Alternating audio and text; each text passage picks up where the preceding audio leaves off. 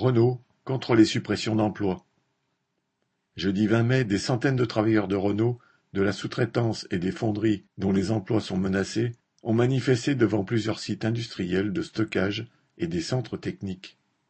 Les manifestants étaient 300 à Lardy, 120 à Aubevoie, 70 à Guyancourt, pour dénoncer les 15 000 suppressions d'emplois programmées dans le monde et déjà bien entamées par les dirigeants de Renault dans leurs sites propres et chez les sous-traitants. Les salariés présents pointaient du doigt les 2500 postes qui disparaissaient dans l'ingénierie tertiaire, notamment par l'externalisation de la maintenance des moyens d'essai, qui se fera immanquablement au détriment des travailleurs. Les travailleurs des fonderies du Jura, du Poitou, de Caudan et de Cléon, menacés eux aussi, étaient venus à l'un ou l'autre de ces rassemblements, parfois faisant le chemin ensuite jusqu'au centre de pièces de rechange Renault de Sang-Villeroy.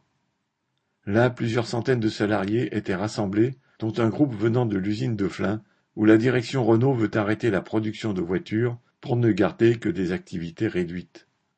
Des salariés d'usines proches étaient venus au rassemblement en soutien à leurs camarades menacés de se retrouver sans emploi et sans salaire, comme nombre de leurs collègues en Algérie, au Maroc, en Espagne ou en Roumanie.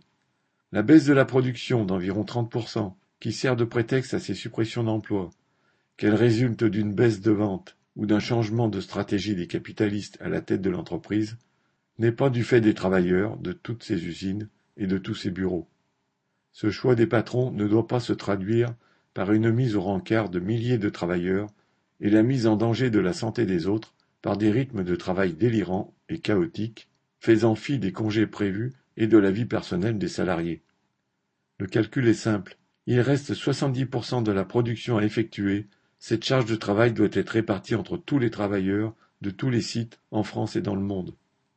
Répartir le travail entre tous ceux qui travaillent entre les murs de Renault, quel que soit leur statut, leur contrat, sans baisser les salaires qui sont le seul patrimoine des ouvriers, est une mesure de survie dans la crise qui perdure et s'approfondit.